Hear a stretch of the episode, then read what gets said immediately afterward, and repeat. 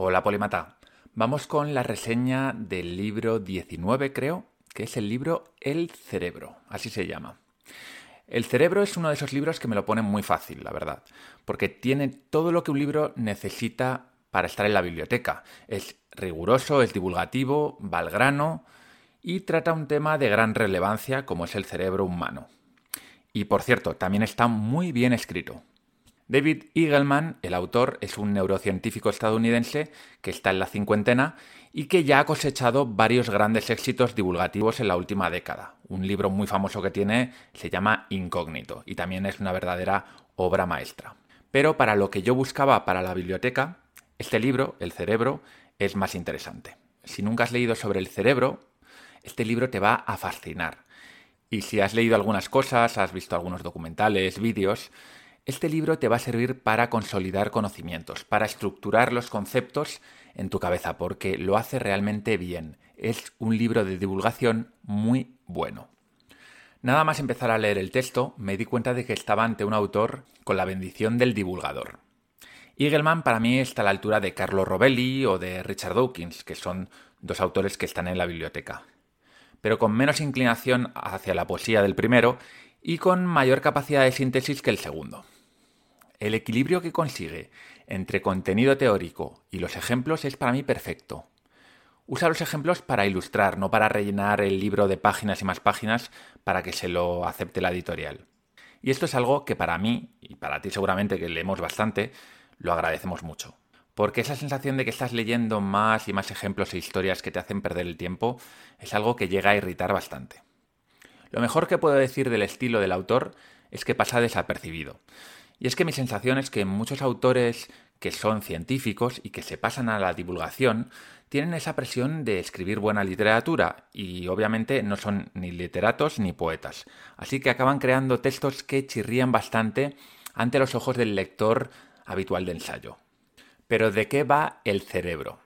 Bueno, el título del libro no engaña. La obra de Eagleman te lleva a entender qué hace el cerebro humano, por qué lo hace y cómo funciona. Con mucho acierto no entra a detallar las partes del cerebro y las complejidades de la anatomía, como sí lo hacen otros libros que he leído yo sobre el tema. Y que, sinceramente, lo que acaban haciendo es aburrir al lector más tenaz. Porque, a ver, conocer las partes del cerebro no te va a ayudar a entender cómo funciona. Así que olvídate de memorizar la jerga neurocientífica y sigue el camino que te marca Eagleman mucho más adecuado para recorrer el camino que estamos recorriendo nosotros, el camino del aprendiz de polímata. Eagleman en este libro va al kit de la cuestión. ¿Y cuál es ese? Explicar por qué el órgano más protegido del cuerpo es útil para nuestra supervivencia. Cómo nacemos siendo animales completamente inválidos ante el mundo exterior y completamos la juventud con cerebros altamente adaptados que podrían sobrevivir en cualquier ambiente. También comprenderemos por qué somos incapaces de vivir en soledad. ¿Qué es eso a lo que llamamos yo? ¿Cómo tomamos las decisiones más triviales y más importantes de nuestras vidas? ¿Cómo es posible que una persona pueda vivir con la mitad de su cerebro? ¿Y por qué somos tan hábiles reconociendo insignificantes gestos faciales? Al margen de todos estos interesantísimos asuntos, para mí, para mí, la mayor virtud de la obra es que nos revela la inmensidad del subconsciente ese lado que permanece oculto, pero que tanta influencia tiene en todo lo que pensamos y en todo lo que hacemos. Si lo piensas bien, entender el cerebro es requisito indispensable para entender el resto del mundo, porque en ningún momento de nuestra experiencia puede saltarse el control y filtro del órgano gelatinoso. Por mucho que contemos con aparatos objetivos, precisos, la información que recogen esos aparatos de forma desapasionada va a ser interpretada por nuestro cerebro, en base a nuestras experiencias previas y en base a nuestros prejuicios. ¿Cómo supe que este libro iba a estar dentro del top 5, top 10 de la biblioteca? Bueno, lo supe cuando empecé a leerlo y me di cuenta de que pasados dos, tres capítulos había subrayado prácticamente todo el libro. Y es que es un tema que me apasiona porque para mí entender cómo funciona el cerebro está a la altura en importancia de entender cómo funciona la evolución. Es uno de esos campos del conocimiento que atraviesan a todos los demás y que nos sirven de muleta para entender el mundo con toda su agudeza. Si tengo que ponerle una pega al libro, y es una pena porque el libro es magnífico, es el último capítulo.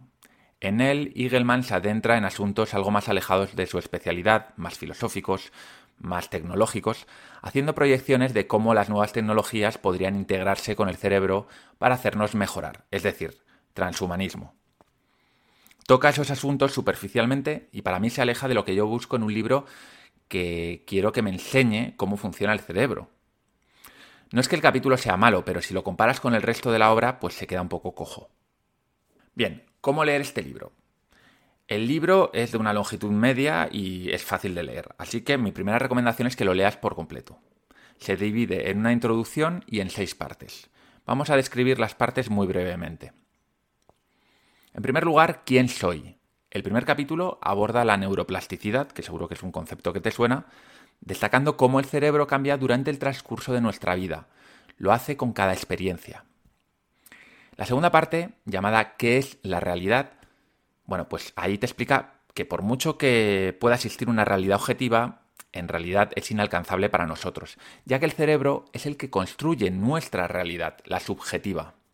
La parte 3, llamada ¿Quién está al mando? Bueno, aquí nos explica que a pesar de nuestra sensación de control, la mayor parte de lo que hacemos está influida fuertemente por complejos procesos y estímulos ambientales que se escapan a nuestra conciencia. En la parte 4, como decido, nos habla de la dopamina, que es el neurotransmisor de la recompensa, que dirige muchas de las acciones que llevamos a cabo a lo largo de nuestra vida. Esta molécula es la causante de la motivación y de que nos levantemos cada día de la cama.